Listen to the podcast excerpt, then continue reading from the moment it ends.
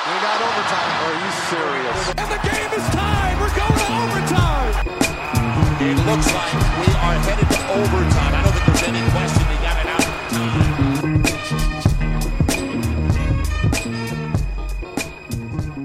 Einen äh, wunderschönen guten Tag, herzlich willkommen. Es ist endlich mal wieder Zeit für Overtime.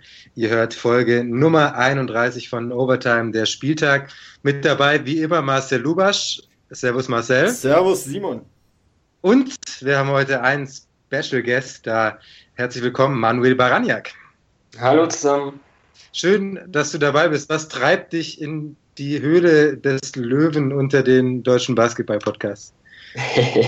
ähm, ja, ich, ein, ja, ich hatte keine, ich wurde gezwungen. Ähm, ich bin ja geknebelt und muss meine Meinung zum Besten geben. Aber ich denke, ähm, kurz vor den Finals, ähm, da kann man schon mal äh, zu dritt auch in einem Podcast starten.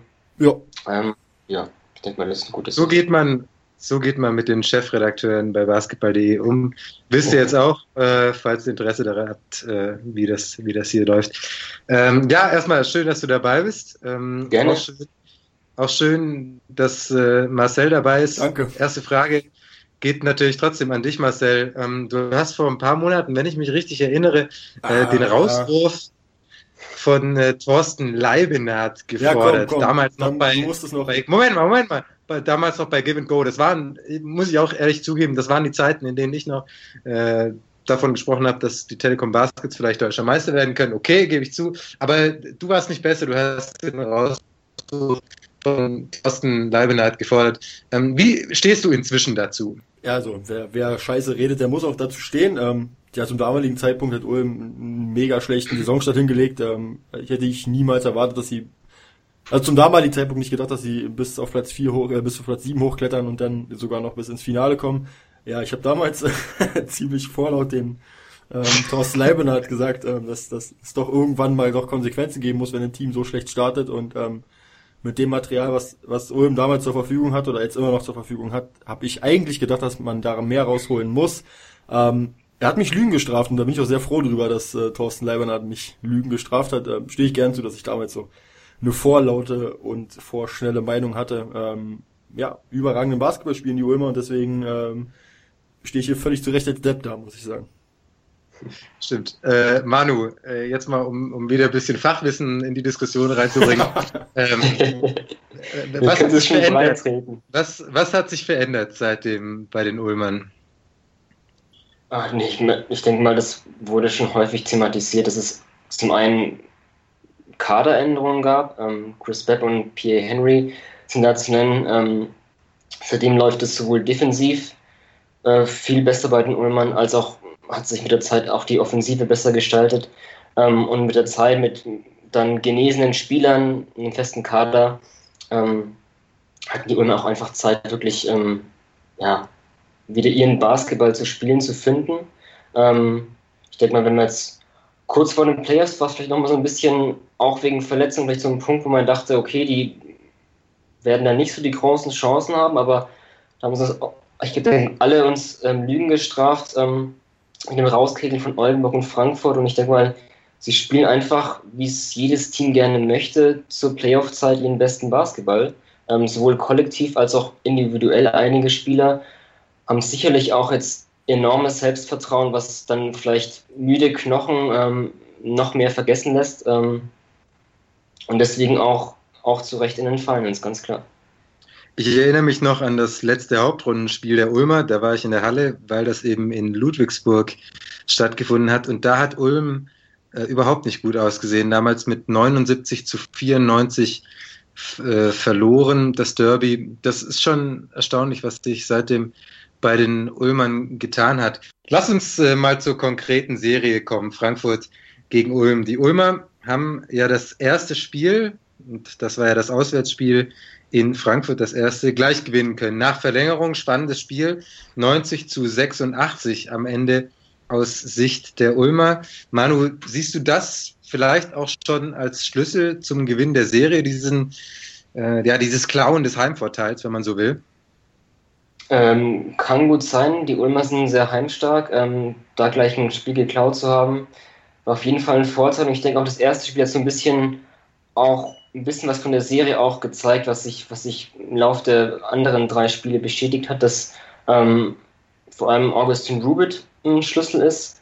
Ähm, oder allgemein auch die, die, die Ulmer Big Men, dass die viel Schaden anrichten können. Einfach durch ihre Spielweise, durch ihre Schnelligkeit teilweise, wo sie Vorteile haben gegen manche Frankfurter Big Men. Ähm, ich meine, das war, war eine große Stärke, auch in der Pick-and-Roll-Defense hat man schon ein bisschen was gesehen. Ähm, auch wie Viertelfinale, die Ulmer haben gleich das erste Spiel geklaut und ja, sind auch mit, mit, mit einem gestärkten Rücken dann in die Serie weitergegangen.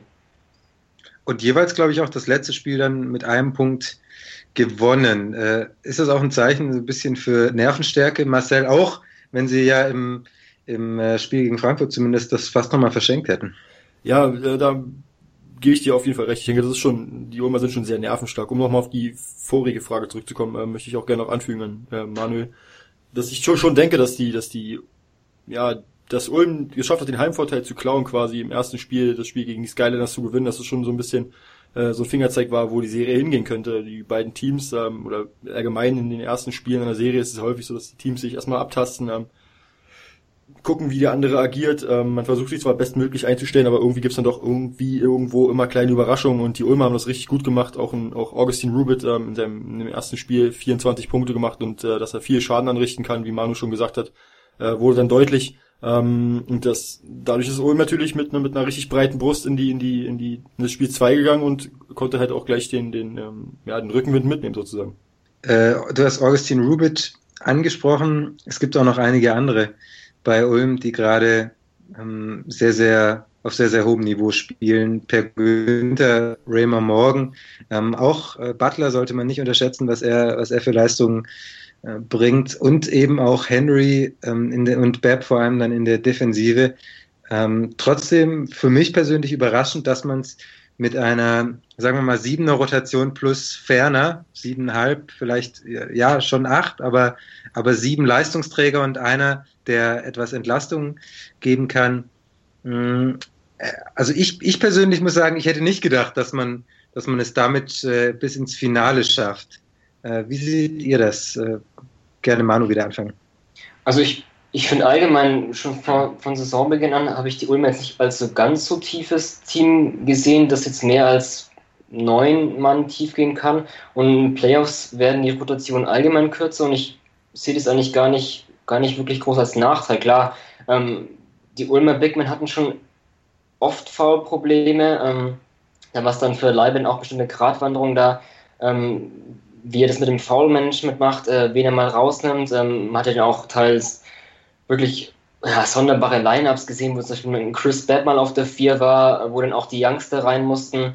Ähm, aber das haben die Ulmer doch irgendwie geschafft, ähm, das ganz gut hinzukriegen. Und wie gesagt, in den Playoffs werden die Rotationen kürzer. Und ich glaube, sogar diese sieben Mann oder siebeneinhalb, wie man jetzt auch sagen kann, mit, mit Joschka Fällen, der so ein paar Minuten sieht, gehen die Ulmer eigentlich ganz gut. Und ich glaube, das ist sogar eine Stärke, dass die wirklich genau eine, die Rollenverteilung ist. Ähm, wie das Team aufgebaut ist. Ähm, die wissen genau, was für eine Rollen sie haben, was für eine Line-Ups. Das sieht bei manchen, wenn wir jetzt zum Beispiel kurz auf, auf die Bayern gehen, ähm, das ist halt überhaupt nicht klar gewesen in der Halbfinalserie, was jetzt so die gewünschte Line-Up ist. Und bei Ulm hast du das halt. Und deswegen würde ich sogar sagen, dass es auf keinen Fall ein Nachteil ist, wenn sogar eine Stärke ist, diese kurze Rotation. Aber klar, jetzt gegen Bamberg ist natürlich, ähm, ist irgendwann die Frage, ob doch irgendwann so ein bisschen die Körner ausgehen. Vor allem hat man das ja schon jetzt im letzten Spiel gesehen, der Frankfurter Run war einfach auch, die Ulmer waren unkonzentriert, ähm, mental als auch, als auch ähm, physisch.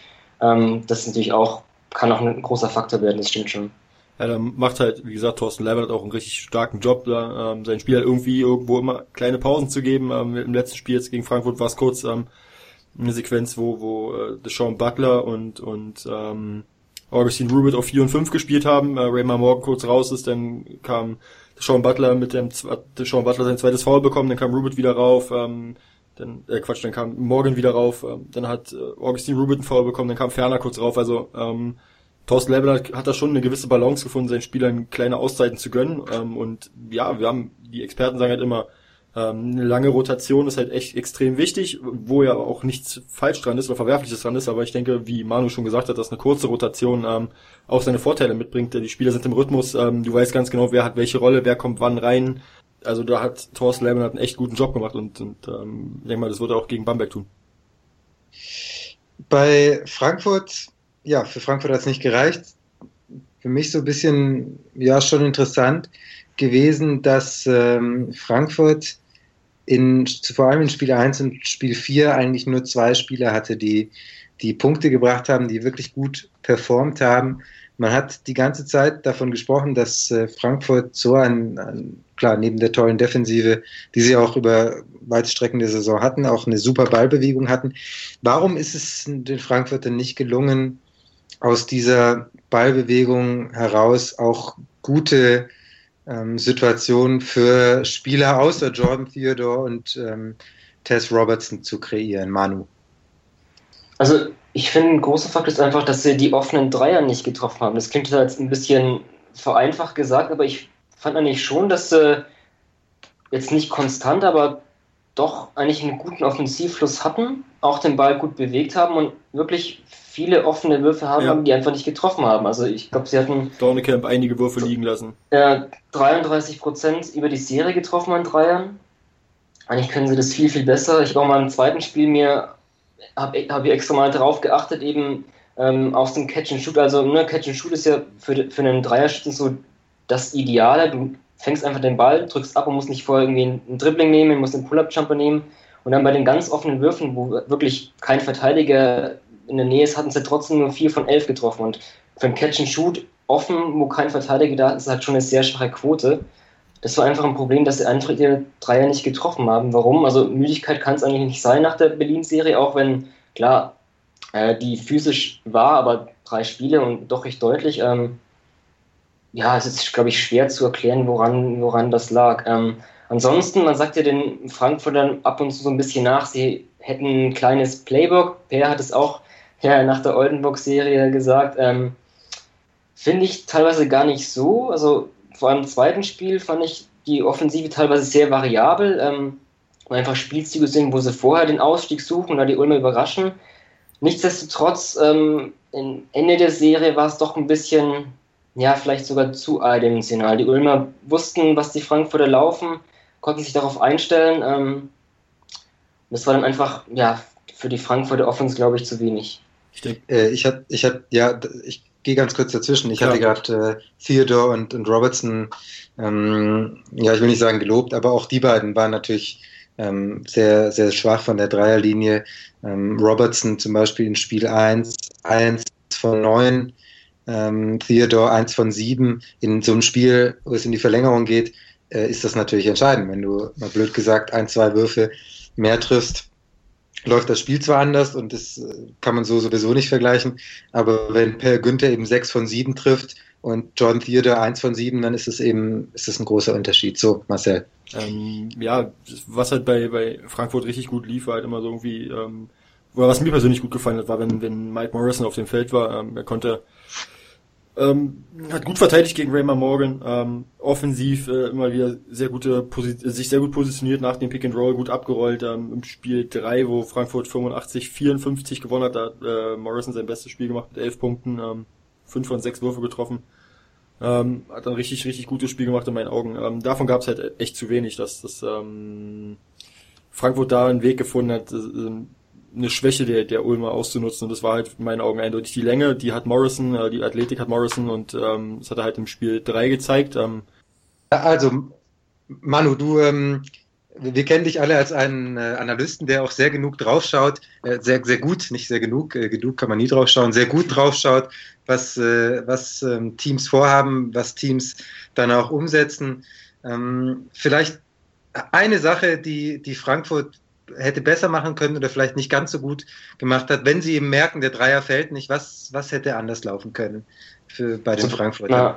Marcel hat es schon angesprochen mit der Länge, dass sie einfach über den Post gehen. Ähm, Im ersten Spiel hatten sie das sehr, sehr selten gemacht, im zweiten Spiel schon besser, im dritten auch. Ähm, das haben sie meiner Meinung nach zu selten gemacht. Vor allem Danilo Bartel hat da nicht viel Schaden angerichtet, ähm, hat er die Mismatches teils gut gefunden, wenn zum Beispiel auch ein Ferner gegen ihn war Ähm, was ich dann auch im vierten Spiel äh, fand ich das ja unzureichend. Also das Interessante ist, Bartel hatte im, im letzten Spiel einen einzigen äh, Wurfversuch aus dem Feld und ähm, das, das, das Absurde dabei ist, dass er diesen Wurf als, als Ballführer in einem Pick and Roll, nicht als Blocksteller, sondern als Ballführer. Das war Ende des dritten Viertels, ähm, war auch so eine Notsituation, die Frankfurter mussten werfen, weil die Uhr runtergelaufen ist und Mike Morrison kommt dann noch zum Block und, und Bartel macht so einen Fadeaway, langen Zweier und sonst hat er keinen einzigen Wurf genommen. Das, also für mich war Bartel auch so ein bisschen, hat die Serie gezeigt, hätte er eigentlich ein Schlüssel sein können, weil er die Power hat, um Post zu agieren. Und ähm, das haben die Frankfurter eigentlich ja, über die Serie zu selten gemacht, den Post zu suchen. Also sie hatten, haben noch so einen Spielzug, ähm, wo sie so Cross-Screens stellen, also von der einen Seite zum anderen.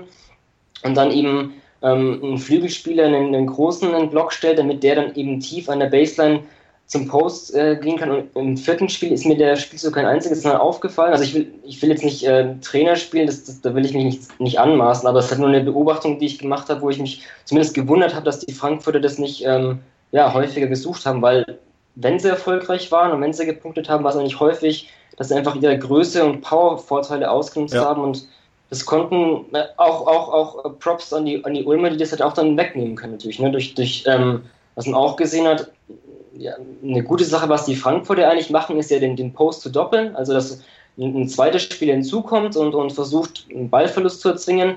Das haben sogar die Ulmer auch teilweise gemacht. Also ähm, vielleicht so ein bisschen abgeschaut, was, was Gordy Herbert da macht. Ähm, auf jeden Fall natürlich auch, auch, auch Credit an die Ulmer, dass die eben auch den Frankfurtern das irgendwie wegnehmen konnten. Nichtsdestotrotz, ähm, wie gesagt, ne, wenn der Dreier nicht fällt, ähm, dann irgendwie in Post gehen oder mehr nicht, nicht, nicht nur Catch and Shoot, sondern auch Catch and Drive den Closet attackieren. Das hat Frankfurt auch meiner Meinung nach zu selten gemacht. Ähm, auch im Schlüssel für die Serie. Das, das gibt eine News morgen auf, auf basketball.de. Manuel Baranja kritisiert den Coach of the Year, da freue ich mich schon drauf. ähm, du, du hast es gerade angesprochen, ich möchte das noch kurz ergänzen zu den, ähm, zum Spiel im Post, vielleicht auch dahingehend, dass es äh, für Frankfurt gut gewesen wäre, wenn sie noch den Ulmer, den großen Ulmer, Ulmer Spielern noch mehr Fouls hätten anhängen können. Ulm hatte eben nur drei Spieler, die auf vier und fünf äh, im Normalfall, Chris Bepp beispielsweise nehme ich da jetzt mal raus, äh, agieren können mit äh, Raymer Morgan, mit äh, Augustin Rubit und mit Deshaun Butler. Ähm, bei Frankfurt waren es vier mit äh, Morrison und Vogtmann für Center und ähm, mit Bartel und Dornekamp äh, plus auch noch Johannes Richter auf der Bank, den man auch mal reinwerfen kann für ein paar Minuten. Ähm, das ist natürlich eine Sache, gerade äh, um beim Gegner Foulprobleme zu ähm, kreieren, wäre wär das vielleicht schon eine Option gewesen. Also ich, ich schließe mich da an. Ähm, Marcel, hast du noch was zu Frankfurt? Nee. Gut. Äh, Vielleicht einen abschließenden Satz würde ich, würde ich gerne loswerden. Sehr gerne. Das haben wir zwar jetzt auch, glaube ich, schon angeschnitten, aber vielleicht nochmal, um das wirklich auch zu zeigen, dass die Ulmer ist ja, finde ich, werden ja immer so als Offensivteam ähm, gesehen, aber ich denke mal, sowohl die Frankfurt-Serie als auch die Oldenburg-Serie, wo sie auch ähm, Brian Quali da wirklich rausgenommen haben, das Oldenburger Spiel da, ähm, ja, wirklich auch ausgeschaltet haben, zeigt einfach, dass die Ulmer, hätte ich auch nicht gedacht, ähm, den Final-Einzug einfach auch dadurch geschafft haben, dass sie wahnsinnig gut verteidigen. Und, ähm, also ich habe jetzt auch vorher, vorher, bevor wir den Podcast aufgenommen haben, auch nochmal auf die Zahlen geguckt und wenn man jetzt mal die, die absoluten Zahlen ähm, anschaut, äh, rangiert Ulm auf dem hm, dritten Platz, was das Defensivrating angeht. Ähm, gleich auf, fast gleich auf mit den Skyliners und mit den Oldenburg, äh, mit den Oldenburgern. Ähm, das Net-Rating ist, glaube ich, jetzt muss ich lügen, kurz schauen, äh, plus 0,13 ähm, also sagt auch ganz wenig aus, das, das, äh, das Defensivrating. Aber ich denke, die Ulmer machen es halt, also verteidigen halt besser, wie Manu schon sagt, als man das in den, in den Zahlen sieht. Also ähm, sie haben gut geswitcht, ähm, sie haben es geschafft, dass Frankfurt nicht ihre großen Spieler einsetzen konnte oder nicht die Position gefunden hat. Ab und zu war es dann mal ein Danilo Bartel oder oder ein, oder ein Vogtmann mit einem Mitteldistanz oder einem Dreier, aber dass sie wirklich effektiv in der Zone abschließen konnten, das haben sie halt äh, nicht auf die Kette bekommen. Da hat Ulm einen richtig, richtig guten Job gemacht. Jo, ähm, wir hatten noch eine zweite Serie, über die wir auch noch sprechen wollen, die, ähm, wer hätte es gedacht, nicht ganz so spannend war. Bamberg gegen Bayern. Der Besen ist rausgeholt worden. Sweep, einmal kurz vor euch durchgewischt. und Bayern war raus. Wir hatten ähm, vor dem äh, vor der Serie Marcel darüber gesprochen, kann Bayern ein Spiel gewinnen oder nicht. Wir waren uns beide relativ sicher, ja, das, das ist schon möglich. Ähm, sicher sind wir uns nicht, aber andererseits vielleicht explodiert es auch, vielleicht läuft es auf einmal wieder bei der Bayern-Offense, vielleicht kommen sie ins Laufen. Ähm, hat nicht funktioniert, dass es dann dreimal so deutlich wurde, ist dann aber doch irgendwie eine Überraschung oder sehe ich das falsch? Nee, das stimmt schon. Also plus 13 im ersten Spiel, äh, wenn ich jetzt richtig. Nee, plus 15 im ersten Spiel. 15, 15, 14, 15, 14, 31. Ja, ähm, also da muss ich sagen, da war ich auch persönlich, ja, vielleicht sieht Manuel das anders, aber ein bisschen enttäuscht von den Bayern, weil ich schon gedacht hätte, dass die als einziges Team das Potenzial haben, ähm, Bamberg richtig gefährlich zu werden. Ähm, natürlich gab's da einige Probleme mit Savanovic verletzt. Ähm, Gavel hat da was gezwickt ähm, und Renfro hat hier was gezwickt und Jedovic hatte Probleme mit dem Rücken und ähm, klar sind alles alles auch Gründe, warum so ein Teamgefüge auseinanderbrechen kann und warum so ein Team äh, unrund läuft. Nichtsdestotrotz glaube ich, dass ähm, Bayern mehr hätte ähm, auf die Kette bringen müssen. Wenn ich jetzt an Spiel 3 denke, Bamberg früh und hoch in Führung und ähm, in dem Moment wünscht man sich eigentlich als Coach eine Auszeit äh, oder als Zuschauer vom Coach eine Auszeit und die kam einfach nicht und und und ähm, Pesic lässt das gleiche Team drauf und wirkt halt selbst auf mich irgendwie so ein bisschen ahnungslos. Was soll ich jetzt machen? Ähm, egal welche Waffe den Bambergern genommen wurde, sie haben halt andere Möglichkeiten gefunden zu scoren. Wenn man, wenn man ihnen einen Wurf von draußen gegeben hat, haben sie ihn gefunden. Wenn sie Platz in der Zone haben, haben sie ihn bei nach innen gebracht. Ähm, egal was Bayern auch defensiv versucht hat, Bamberg hat irgendwie irgendwo immer Mittel gefunden und ähm, ja, da war ich schon ein bisschen enttäuscht von den, von den, von den Münchnern, muss ich ehrlich gestehen. Äh, Manu, äh, die die Bayern meine eine bisher andere Richtung gefragt haben, in, im letzten Spiel 50 Prozent Freiwürfe getroffen. Das zeigt ja auch irgendwie mehr, als dass man nur die Hälfte der Freiwürfe trifft, oder? Ähm, ja. Gute Frage. ich habe gerade überlegt, was ich selbst darauf antworten würde. Ich weiß es auch nicht. Ähm, ich meine, also, da muss ich zugeben, äh, habe ich jetzt auch gar nicht so. Ja, aber du kannst gerne nochmal deine Frage. Ähm, ja. Ich, ich meine damit, dass, dass man gemerkt hat, dass es einfach von vorne bis hinten fahrig war und ähm, auch unkonzentriert, auch auf die Chance nicht, nicht wirklich gewartet, dann wieder mal übernervös. Es war irgendwie, ähm, also es, es war kein, kein Top-Team, was da auf dem Feld stand. So, jetzt mal gefragt. Richtig, also ich, ich denke einfach, was auch ein großer Schlüssel war, dass die Bayern einfach vor allem gegen die Bamberger Verteidigung nicht wussten, was sie anstellen sollen. Ähm, die, die Trinkieri hat im, im Laufe des zweiten Spiels eine Änderung gemacht, ähm, hat ähm, alles switchen lassen, also vor allem beim Pick and Roll. Ähm, hatten im zweiten Spiel die Bayern im ersten Halbzeit noch ja, teilweise offene Dreier getroffen, wo die Bamberger äh, Defense einfach zu langsam war, hat es dann umgestellt, äh, das hat gefruchtet, das war ausschlaggebend für den zweiten Sieg und das haben sie eben auch fortgesetzt, haben das sehr, sehr stark fortgesetzt im dritten Spiel, ähm, ganz schnelles Switchen, Switchen auch Off-Ball-Switches und da sind die Bayern gar nicht zurechtgekommen.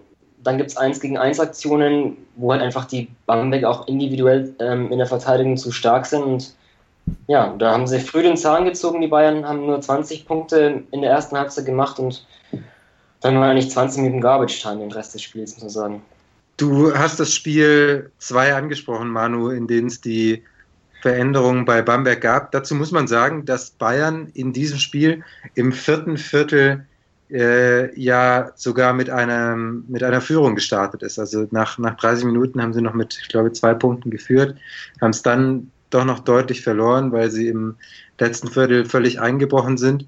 Hm, war also vielleicht doch nicht alles falsch bei Bayern, was sie gemacht haben, was mir so in vielleicht doch in Erinnerung bleibt. Also ich weiß nicht, wie es bei euch ist, am Ende stehen eben drei Niederlagen. Am Ende steht das äh, vielleicht auch im Kopf, dass außer Anton Gabel irgendwie keiner so richtig gefühlt, sich keiner so richtig reingehängt hat, aber sie haben teilweise doch ganz gut mitgehalten. Gerade in, den, in der ersten Hälfte von Spiel 2 sah das äh, doch ganz gut aus, was Bayern da gespielt hat.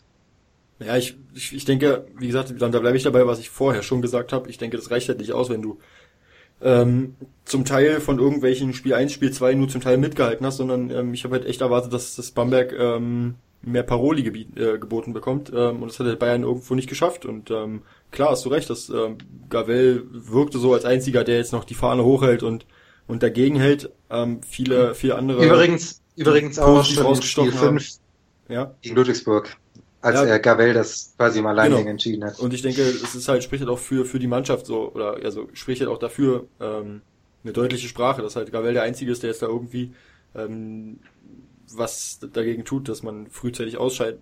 Und es haben halt die ganzen anderen Mitspieler nicht geschafft, irgendwie Akzente zu setzen. Auch Bryce Taylor ähm, hätte ich mir viel mehr erhofft, dass er irgendwie sein Team ähm, ja mehr, mehr, mehr das Heft in die Hand nimmt oder ähm, also alles in allem muss ich sagen, wirkt das schon so äh, ziemlich enttäuschend auf mich, ähm, dass außer Gavel wirklich kaum Gegenwehr kam und die Spiele sind jetzt alle sehr deutlich geworden und ähm, ja, ich denke, das ist auch einfach eine Blaupause vielleicht für die ganze Saison der Bayern, dass sie einfach äh, konstant inkonstant sind. Dass sie zwar, du siehst zwar, okay, erste Halbzeit, die können ja wirklich mithalten, und aber sie können es halt einfach, oder haben es halt einfach nicht über 40 Minuten geschafft, wirklich eben den Bamberger Paroli zu bieten. Ähm, und das zieht sich eigentlich so ein bisschen durch die Saison, dass diese Konstanz einfach fehlt, die du halt brauchst, um dann wirklich ähm, in den Playoffs in die Finals einzuziehen. Vielleicht Bryce Taylor, weil er ganz angesprochen wurde, das ist auch, auch ein großes Lob an die Bamberger Defense, die ihn halt wirklich aus dem Spiel genommen hat. Ähm, Taylor lebt ja nicht schon davon, dass er eingesetzt wird, dass er einfach ähm, um viele Blöcke läuft und da dann ähm,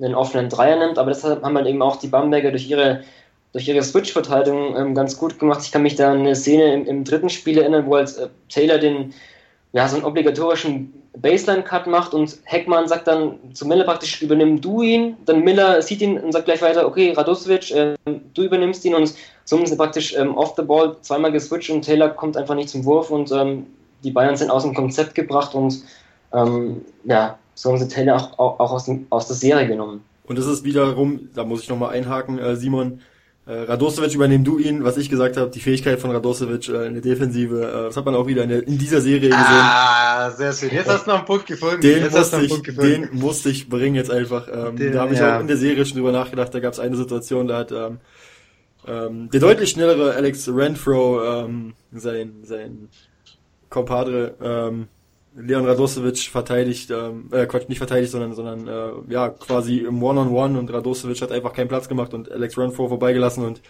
ähm, zeigt auch, was, was für ein überragender Verteidiger ähm, Radosevic ist.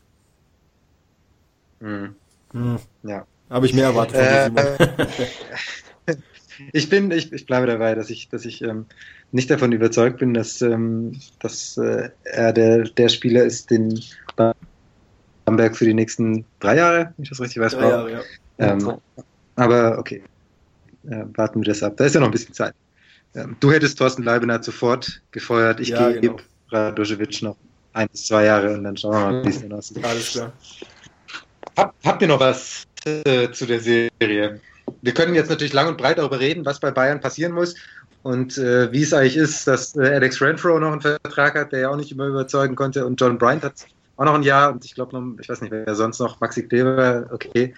Ähm, aber, aber das würde vermutlich diesen Podcast sprengen. Ja, denke ich auch. Ähm, habt, ihr, habt ihr noch was zur Serie vielleicht? Nee, ich denke, bei, beim 3 zu 0, da können wir, glaube ich, dann auch gleich äh, ins Finale übergehen. Genau. Außer, aus, ja. Gut, dann machen wir das doch.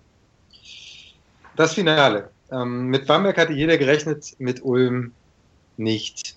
Was muss alles äh, ganz besonders laufen, dass Ulm in diesem, in diesem Finale, in dieser Situation eine Chance hat, ähm, die Serie zu gewinnen. Manu. Einiges. Also ähm, jeder drei Punkte. Jeder drei Punkte, bitte. Ihr könnt euch auch abwechseln. Okay, machen wir das so. Ähm, ich kann ich auch denke, mitmachen. Vielleicht Vielleicht fällt mir auch was ein. Also ein, ein, großer Vorteil der Ulmer, weswegen sie auch in, in die Finals eingezogen sind, ähm, ist der Punkt äh, Switchen. Ähm, sowohl gegen Oldenburg als auch Frankfurt konnten die Ulmer da wirklich Potenzial, ähm, ähm, Schaden anrichten, konnten da was rausholen, sowohl offensiv als auch defensiv. Ähm, das wird aber gegen, gegen Bamberg nicht so sein. Ähm, Bamberg wird auch wahrscheinlich noch mehr switchen, als es Frankfurt schon getan hat. Ähm, da müssen die Ulme irgendwie, also das glaube ich jetzt gerade nicht ein Pluspunkt für Ulm, merke ich gerade. Ähm, aber da müssen die Ulme halt irgendwie, ja, da, da ist wieder Thorsten Leibenhardt gefragt, der wirklich durch seine Adjustments im Laufe der Playoffs einen wahnsinnig guten Job macht. Und ähm, da ist es an ihm gelegen auch, oder an, am Coaching statt natürlich generell, in den Tagen bis Sonntag da irgendwie was zu finden. Ähm, offensiv, was kann ich machen, um diese Switch-Verteidigung, die auf jeden Fall kommen wird, ähm, da irgendwie irgendwas draus zu machen. Und wenn man jetzt, wenn du jetzt so fragst, äh, was muss bei Ulm, Ulm laufen, damit sie eine Chance haben, sage ich einfach mal, dass, dass einfach der Coaching-Stab weiterhin so einen guten Job macht, dass er irgendwas findet offensiv, ähm, wo sie eben diese Switch-Verteidigung, die ich erwarten werde, irgendwie aushebeln können. Ein Punkt. Also ich denke, okay. äh, mein Punkt ist, ähm, was sowohl für Ulm als auch für Bamberg spricht. Ähm, also für Ulm erstmal, ähm, ich denke, der, der größte Punkt, der für Ulm spricht, dass nichts für Ulm spricht. Ich denke, sie gehen als absoluter äh, Außenseiter in die, in die Serie und, und ich glaube, jeder, der ab, etwas Sachverstand hat vom Basketball, wird sehen, dass Bamberg in allen äh, Kategorien ja, ein Vorteil ist und, und ähm, ganz klar, ganz klarer Favorit ist in der Serie. Und deswegen glaube ich, ähm, ist die Gefahr groß, dass das Bamberg da ähm, Ulm unterschätzt, was auch die anderen beiden ähm, Kontrahenten vorher getan haben, dass Ulm da ein Spiel klauen konnte ähm, in, in der gegnerischen Halle. Und deswegen glaube ich auch, dass das für Ulm spricht äh, und gegen Ulm spricht natürlich, dass, dass Bamberg sich auf jeden Gegner bisher gut eingestellt hat, sei es Würzburg gewesen, äh, wo man auch davon hätte ausgehen können, dass Bamberg vielleicht ähm, den Gegner unterschätzt und vielleicht ein Spiel äh, ja unglücklich verliert, wie sagt, kann man so sagen. Ähm, aber trotzdem hat Bamberg in allen Spielen voll durchgezogen. Äh, selbst mit 20 Punkten vorne haben sie nicht locker gelassen und haben den Gegner an die Wand gespielt. Und ähm, da denke ich, dass die Bamberger auch das tun werden. Und Trinkieri ist, ist ein Fuchs. Ich denke, der wird da schon seinen Weg finden, ähm, da seine, seine Jungs einzustellen. Das war jetzt ein Punkt pro Ulm, Marcel, habe ich das richtig ja, verstanden? Pro Ulm, pro Ulm denke ich, dass, pro Ulm denke ich, dass das halt wirklich nichts für Ulm spricht, dass sie jetzt absolute Außenseiter in die Serie gehen. Mhm, okay, okay. So, jetzt äh, muss ich ja wohl auch noch einen Punkt bringen, dann haben wir drei zusammen. Ähm, mein Punkt äh, sind die großen Jungs unter dem Korb. Ich äh, hoffe für Ulm, wenn ich das mal so sagen darf, ähm, dass äh, Bamberg es nicht schafft, sie unter dem Korb in Foul Trouble zu bringen, weil Leon Radojevic nämlich nicht so eine gute Serie spielen wird. Ähm, der muss jetzt sein. Ja, ja. Der muss jetzt sein. Ähm, ich glaube, dass, dass äh, Bamberg allgemein ähm, vor allem davon lebt, äh, das ist jetzt vielleicht nicht so ganz richtig, aber dass zumindest die, die großen Spieler nicht die großen ähm, Kreativspieler sind. Also du kannst ähm, Nicolo Melli definitiv den Ball geben, der macht was draus, ja, das kann er.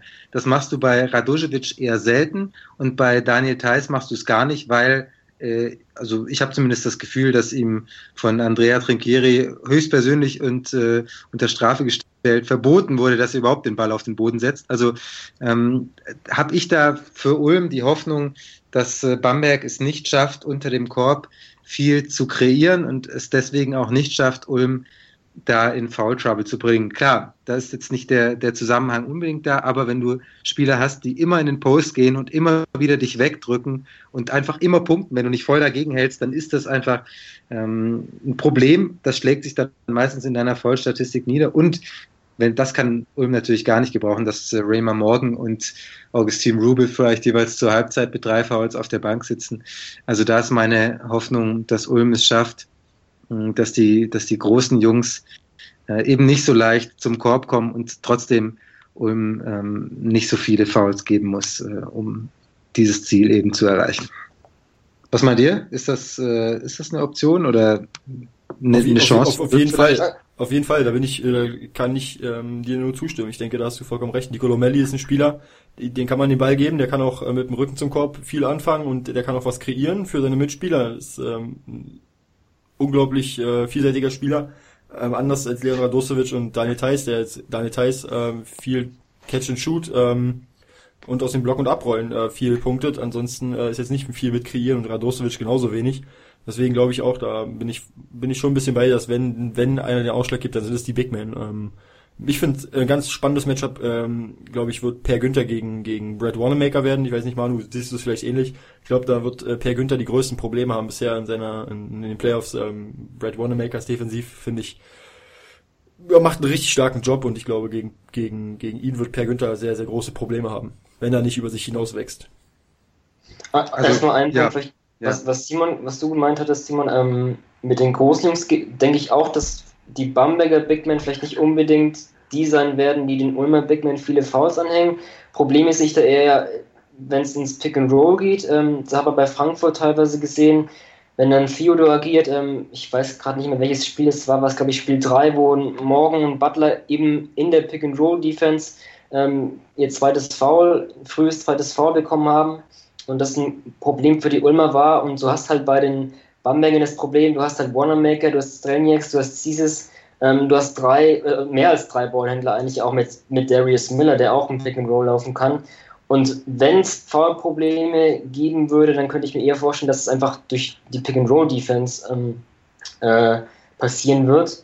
Ähm, der eine Punkt, der zweite Punkt auch, was, was, was, was Marcel angesprochen hat, ähm, Wanamaker gegen Pair, da bin ich auch mal gespannt, weil Wanamaker auch jemand ist, das hat man auch in der Bayern-Serie teilweise gesehen, ähm, wo er auch ein paar Szenen Justin Cobbs aufgepostet hat in der Early Offense, da dann kreiert hat, faul gezogen hat. Und das denke ich auch, werden wir von Bambergern sehen, wenn es das Matchup gibt, dass Wanamaker einfach mal in den Post geht. Oder selbst auch ein Caesars oder ein Strelnieks, die sind vielleicht nicht die besten Spieler mit dem Rücken zum Korb, aber die können einfach trotzdem mal Druck machen, wenn es auch dann den, um den Kickout-Pass geht, aber ich denke mal schon, dass die Bamberger ähm, da wirklich mal auch das Matchup suchen werden, Per Günther einfach in den, in den Post zu schieben. Ähm, also das ist auf jeden Fall auf jeden Fall ein Mittel und da bin ich mal gespannt, wie dann Ulm reagieren wird und wie die dann eventuell in der, äh, in der Verteidigung dann umstellen müssen.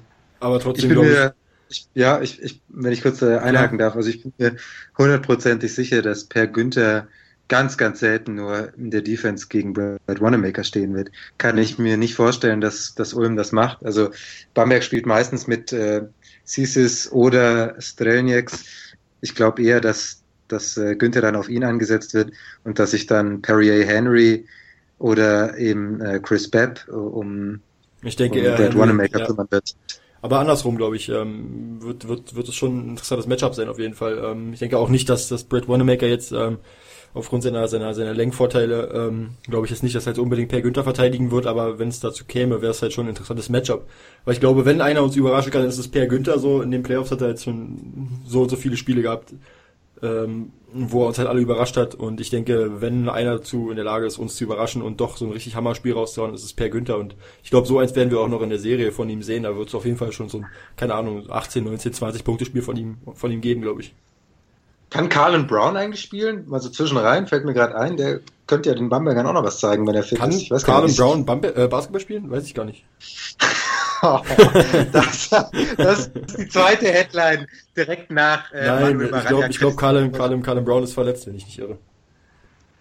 Ich weiß es gar nicht genau. Manu, ich, bist also informiert. Bin mir nicht sicher, ich kann mir schon vorstellen, dass er, dass er spielen könnte, aber ähm, halt die Ulmer, die werden nicht mehr, die werden nicht mehr, ähm, die werden nicht mehr die, die Rotation mit den sechs ausländischen Spielern äh, variieren. Das machst du nicht, wenn, wenn das schon so gut klappt. Das machst du vielleicht, wenn du Oldenburg bist und einfach irgendwelche Adjustments machen musst und dann vielleicht klein gehst, aber als Ulmer Team ist es nicht nötig. Ähm, das ist eine stark genug ähm, Sechser-Rotation von den ausländischen Spielern. Also ich denke schon, dass er spielen könnte, aber ich denke nicht, dass er spielen wird.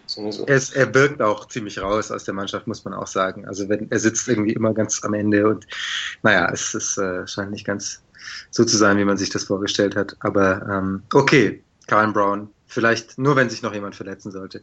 Sonst eher nicht. So, ich will jetzt von euch hören, wie die Serie Ulm gegen Bamberg oder bessere Bamberg gegen Ulm ausgeht. Und ich will von euch hören, wer Finals MVP wird. Marcel, du darfst diesmal anfangen. Ähm, also von Grund auf glaubt man natürlich immer an die Cinderella-Story. Ähm, aber da müsste, müsste ich komplett bekloppt sein, um jetzt auf Ulm zu wetten ähm, oder zu viel Geld. Ähm, deswegen glaube ich ähm, 3-1 für Bamberg. Manu? Und Finals MVP wird, ähm, sorry, oh, Finals stimmt, MVP stimmt, wird ähm, äh, Brad Wanamaker. Okay, danke schön. Auf ein 3 zu 0. dann wäre das der erste ähm, Playoff-Sweep seit 2002. Ich denke mal. Ja, da hat ähm, sich einer vorbereitet. Marcel, nimm ein Beispiel, komm, das ist äh, großartig. Ja, danke. 3-0. Nee, Mhm. ich habe das, ich hab das schon nach dem ersten Spiel, ähm, nach dem ersten Sieg der Bamberg gegen Bayern mal so für den Hinterkopf ähm, geschrieben in einer der Schleudergänge. Ähm, deswegen, ähm, ich denke mal, dass die Heimspiele werden, glaube ich, klare Angelegenheiten. Ich denke, Spiel 2 wird eine knappe Kiste, aber das wird Bamberg auch gewinnen. Ähm, Finals MVP, puh, das wird schwer, aus dem Bamberger Team dann MVP zu wählen. Also ich hatte Melly, Melly zuerst im Kopf, aber ähm, einfach, weil, weil ich glaube, Ja. dass, dass Wanamaker mehr Einfluss haben wird, äh, bin ich mit Wanamaker. Wer, wer, bestimmt, wer bestimmt das eigentlich ganz kurz zwischendurch? Ich weiß das gar nicht. Wer, wer sucht den Finals MVP aus? Das werden auch die Journalisten dann tun. Die werden dann irgendwann im Laufe des, des, des, des äh, äh, Spiels einen Zettel bekommen und müssen den Okay. ausfüllen, vor, vor, dem, vor dem Schlusspfiff aber. Ähm, äh, genau, Finals MVP ist mein Tipp Darius Miller.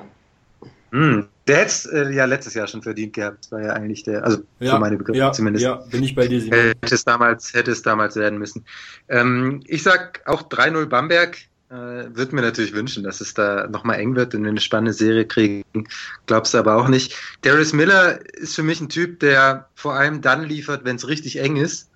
Ähm, ich glaube nicht, dass es so besonders eng wird.